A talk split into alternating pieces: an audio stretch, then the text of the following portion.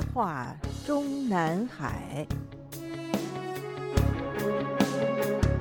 各位听众好，欢迎收听自由亚洲电台的《夜话中南海》栏目，我是节目撰稿人和播讲人高鑫。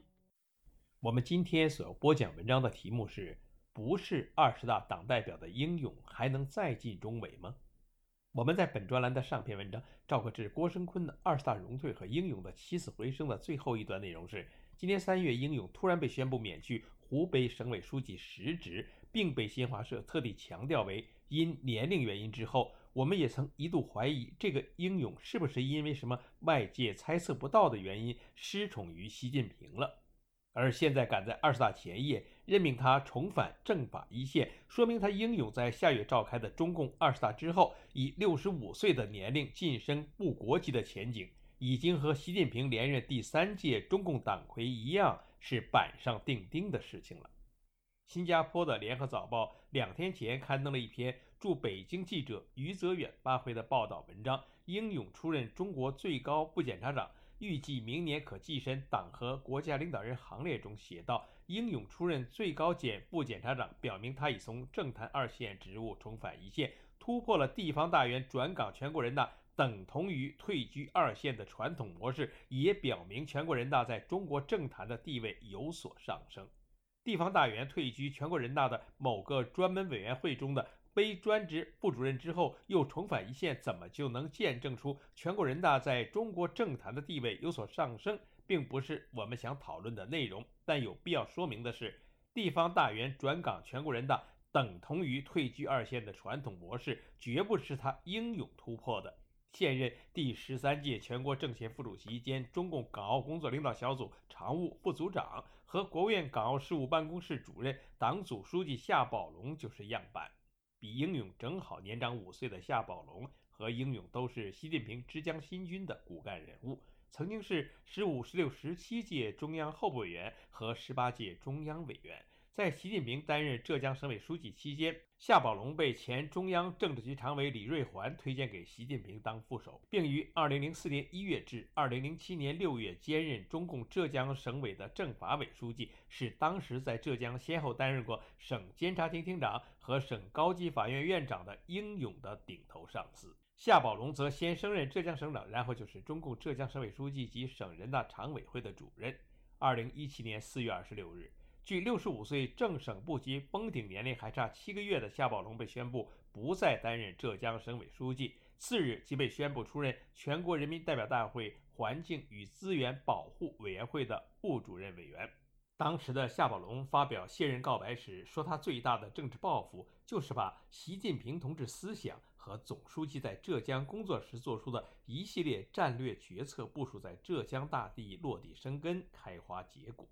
从省委书记岗位上离任之后两个月，夏宝龙仍然在省党代会上当选为浙江省出席十九大的党代表。但是，继而在当年召开的中共十九大上，夏宝龙和所有的因为年龄原因退位的省委书记和省长一样，并未被安排连任中央委员。所以，外界谁也没有想到，他居然会在十九大召开的次年三月被宣布为十三届全国政协副主席兼秘书长，晋升部国级。当时，即有在香港的中共媒体惊讶到，六十六岁的夏宝龙在退居二线、不再担任中共中央委员之后，还能当选全国政协副主席职务，并且兼任全国政协秘书长，这在中共高层相当罕见。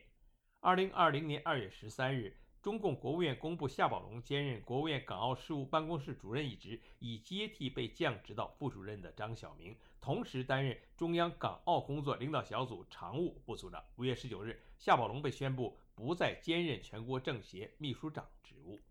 现如今的英勇与五年前的夏宝龙，同样都是从一线退居二线，然后再转回一线。这种相当于中国大陆民间的退休返聘的把戏，其实是当年邓小平玩剩下的。一九九二年秋，中共十四大召开前夜，江泽民伙同李鹏倒洋成功，令一时间在军中无人可选的邓小平不得不临时决定，把五年前即已经退居中央顾问委员会的刘华清和张震返聘回中央委员会，并令前者直接进入中央政治局常委会。当然。如今的习近平，无论是对夏宝龙，还是对英勇的六十五岁再提拔，并非是因满朝文武无男儿，更多的还是政治犒赏的考量。而当年在安排夏宝龙退出一线领导岗位，转任全国人大专门委员会非专职副主任的同时，习近平是否已经有了等到次年三月就安排他以全国政协副主席名分进入党和国家领导人行列的副案，我们外界不得而知。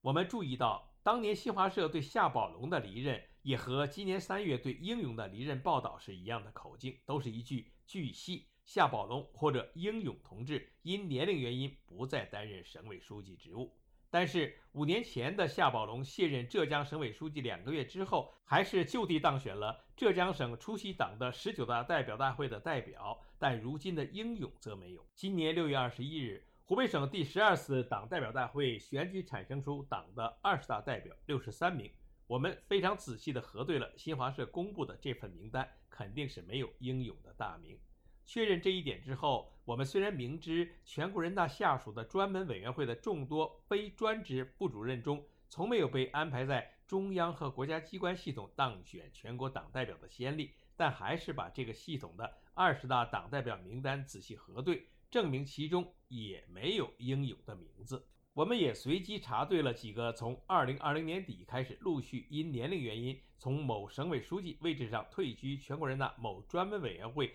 非专职副主任的几位和英勇一样的十九届中央委员，其中退居二线后还是当选二十大代表的有：一九五八年二月出生的王东峰，今年四月二十二日卸任中共河北省委书记职务，六月二十四日任第十三届全国人大财经委员会副主任委员，同月在河北省党代会上当选该省出席二十大代表。一九五六年八月二十六日出生的刘嘉义。二零二一年九月三十日卸任中共山东省委书记，次月任全国人民代表大会财经委员会的副主任委员。今年六月当选山东省出席二十大党代表。和英勇一样，从省委书记岗位上退居二线后未能当选二十大代表的十九届中央委员可以数出一大票，比如前贵州省委书记孙志刚，前云南省委书记陈豪、阮成发。前湖南省委书记杜家豪、许达哲，前浙江省委书记车俊，前江苏省委书记娄勤俭，前辽宁省委书记陈秋发，前西藏自治区党委书记吴英杰，前海南省委书记刘锡贵，前吉林省委书记巴音朝鲁，前甘肃省委书记林铎等等。因为年龄原因，从省委书记岗位上退居二线的十九届中央委员，为什么有的卸任省委书记之后还能够在该省的党代会上？当选二十大党代表，有的却没有这个福分。我们倾向于相信是中央的统一安排，而不太可能是不在其位之后，有的还被本省党代会的代表们留了面子，有的却是被省党代会的出席者们给票决下去了。如此说来，那么就可以推断出，英勇今年三月到四月先后被安排退出湖北省委书记领导岗位，进入全国人大法律委员会副主任二线岗位之后。中央就没有指示新的湖北省委去安排他英勇在六月召开的湖北省党代会上当选出席二十大的湖北省党代表。那这是否就意味着当时的习近平已经把英勇抛弃，或者说当时已经放弃了在二十大或者二十大之后犒赏英勇一个副国级职务的原计划，而在最近的二十大召开日益临近的时刻，才又开始对英勇念旧？今年三月三十日。我们自由亚洲电台曾经刊登了记者黄春梅发自台北的报道：中共人事调整，习派人马英勇卸任湖北省委书记受瞩目。文中说，两年前在湖北疫情最严峻时，被视为习派的英勇，从上海副书记、上海市长被调派至湖北接下省委书记。两年后，英勇被替换，却没有公布新的职务，引发外界关注。日本产经新闻台北支局长石坂明夫接受本台访问时。解读中共二十大前的人事布局角力，我觉得这正反映在权力斗争最激烈的时代。施柏认为，英勇不是因为犯错而下台。按照英勇的资历，如果将来另有重用，大家就没有这样的悬念。如果英勇真的要下课，至少会安排政协、人大养老的位置。他预期现在对英勇的人事安排应该是一部活棋。石板先生当时认为，如果习一个人说了算的话，他需要有一群为他做事的小弟。如果习一言九鼎，英勇一定会被重用。相反的，习如果被架空的话，习的小弟被要求退休的话，我觉得这是很大的分水岭。我们当时也非常赞同石板先生的活棋说，但当时石板先生得出如此评论的时间前提是，英勇离开湖北之后将被安排到全国人大担任一个专门委员会的二线过渡职务的计划还没有被对外公布。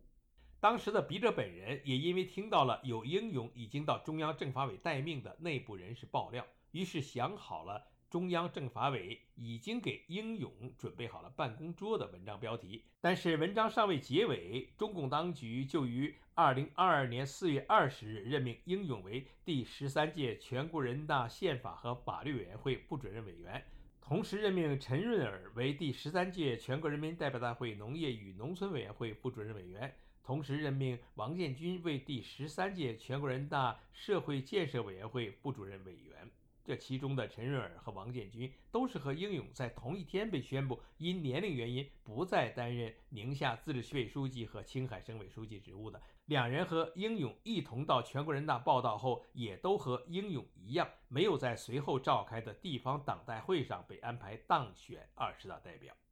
完全可以肯定，无论是陈润尔。还是王建军，还是我们前面的退位省委书记名单中的除英勇之外的全部，至少可以肯定是绝大部分其政治生命的最后一段时光，都只能在全国人大或者全国政协的某专门委员会里度过，没有像英勇一样咸鱼翻身的好运。而英勇既然已经被赶在二十大召开之前安排重返政法一线，那么如果他的名字下月没有出现在二十届中央委员会委员的名单里，就一定是选举过程中出了民主事故，而不可能是一开始就没有被列入候选人名单。我们今年四月初的那篇胎死腹中的中央政法委已经给英勇准备好了办公桌一文中，给英勇开列的未来二十大或者二十大之后的三个可能性职务是：中央政治局委员兼中央政法委书记，最高法院接周强，最高检察院接张军。